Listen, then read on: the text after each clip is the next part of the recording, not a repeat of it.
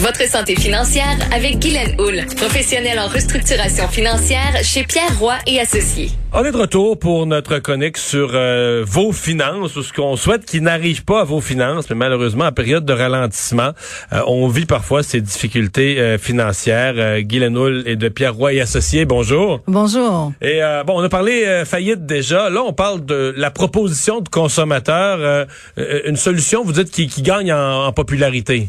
Exactement. On est, je vous dirais pas qu'on dépose 50% proposition de consommateur, 50 de faillite, mais on y arrive et on arrivera sûrement dans un futur euh, rapproché. Donc, est-ce qu'on pourrait dire que ça, c'est comme éviter la faillite? C'est un peu ça ou? Oui, euh, on peut penser à ça euh, comme étant un évitement de la faillite, mais c'est surtout une solution entre le paiement total de ses créanciers et la faillite. Donc, il y a des événements qui peuvent arriver dans la vie d'un consommateur qui fait en sorte que pour plein, plein, plein de raisons tout à fait valides, ce consommateur-là ne puisse pas rembourser ses créanciers au complet. Ben là, on a un exemple. Il y a des gens qui, dans le cadre de la COVID, vont avoir vu le, revenu familial prendre une débarque. Là. Exactement. Puis euh, il n'y a pas il y a pas nécessairement de mauvaise foi ou quoi que ce soit. C'est vraiment les événements de la vie qui font en sorte qu'ils sont incapables de rembourser leurs créanciers.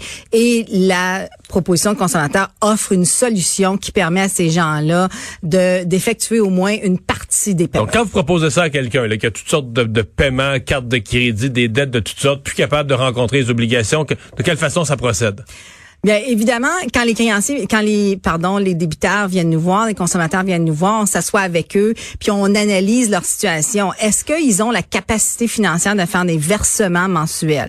Parce que ce qui est important, un des points très important au niveau de la, de la proposition de consommateur, c'est qu'il va y avoir un paiement pour tous les créanciers versus quelqu'un qui aurait deux, trois cartes de crédit, un prêt personnel, une marge de crédit qui va faire quatre, cinq paiements. Donc, on n'éteint plus, on éteint plus tous ces feux-là individuellement. On ramasse tout ça. Exact. Et les intérêts arrêtent de courir. Déjà, OK même si on aurait à rembourser la totalité de ce qui est dû, les intérêts arrêtent de courir. Et déjà donc on a une économie importante. Et aussi psychologique parce que les gens voient que le montant qui est dû diminue versus lorsqu'on fait les paiements minimums puis que vraiment on voit jamais la les intérêts viennent effacer ouais, le, bon.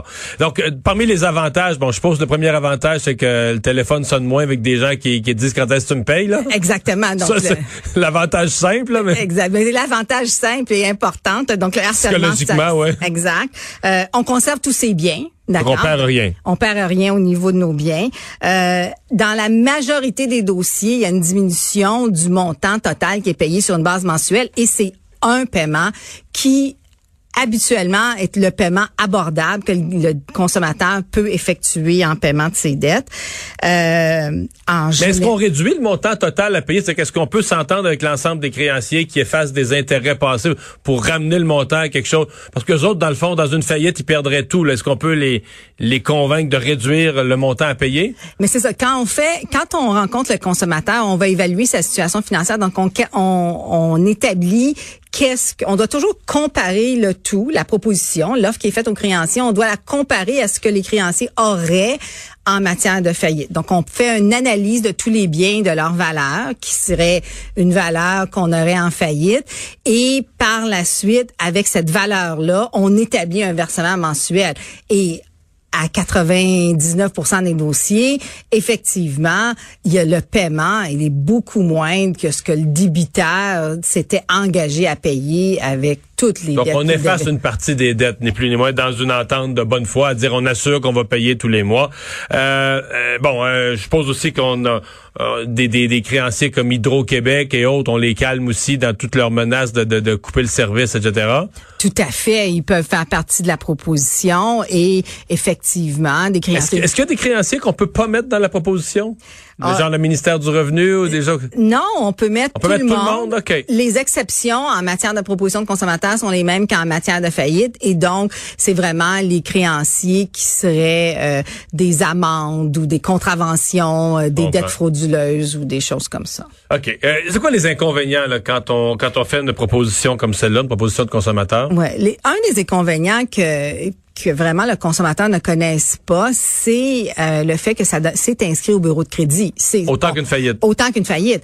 Quelqu'un, un consommateur qui fait une, une proposition admet publiquement qu'il est incapable de payer ses créanciers. Ça fait partie de la définition. Est-ce que c'est moins mal vu pour un crédit futur? Est-ce que c'est moins mal vu qu'une faillite de dire au moins il s'est arrangé Oui? Tout à fait. Et tout à fait, il y a vraiment un avantage. On démontre qu'on a tenté là, de rembourser une partie et effectivement, euh, c'est avantageux pour le débiteur à ce niveau-là. Mais la comment comment ça s'opère? Parce que je suppose qu'il faut que ce soit accepté par les créanciers. Exactement. Lorsqu'on a déterminé les termes, le montant qu'on veut offrir à nos créanciers, puis ça c'est vraiment un exercice qui est fait avec le syndic et le consommateur. Est-ce qu'on fait une assemblée de des créanciers? Comment les créanciers donnent leur accord? Les créanciers ont en fin de compte un délai de 45 jours de la date de la proposition et en général, dans la grande partie de nos dossiers, il n'y a pas d'assemblée créancier. Mais si 25 ou plus des créanciers le demandent, il peut y avoir une assemblée de créanciers où il va y avoir une, négociation au niveau de l'offre qui a été faite. sinon, c'est quoi? Par écrit, ils disent on accepte la proposition. Exact. Tout est par écrit et euh, rarement, je dois vous dire, là, on a des, des conversations avec les créanciers. C'est vraiment là des euh, tout des écrits.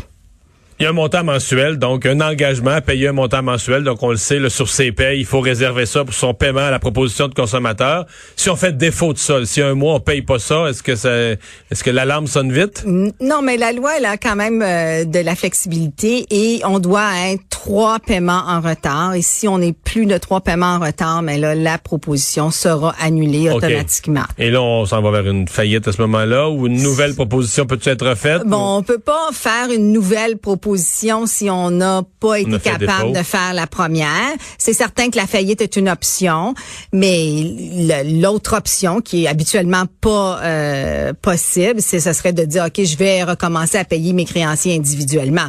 Mais on s'entend que si on n'était pas capable de le faire au début, euh, à moins de changements majeurs, euh, ça ne sera pas possible non plus.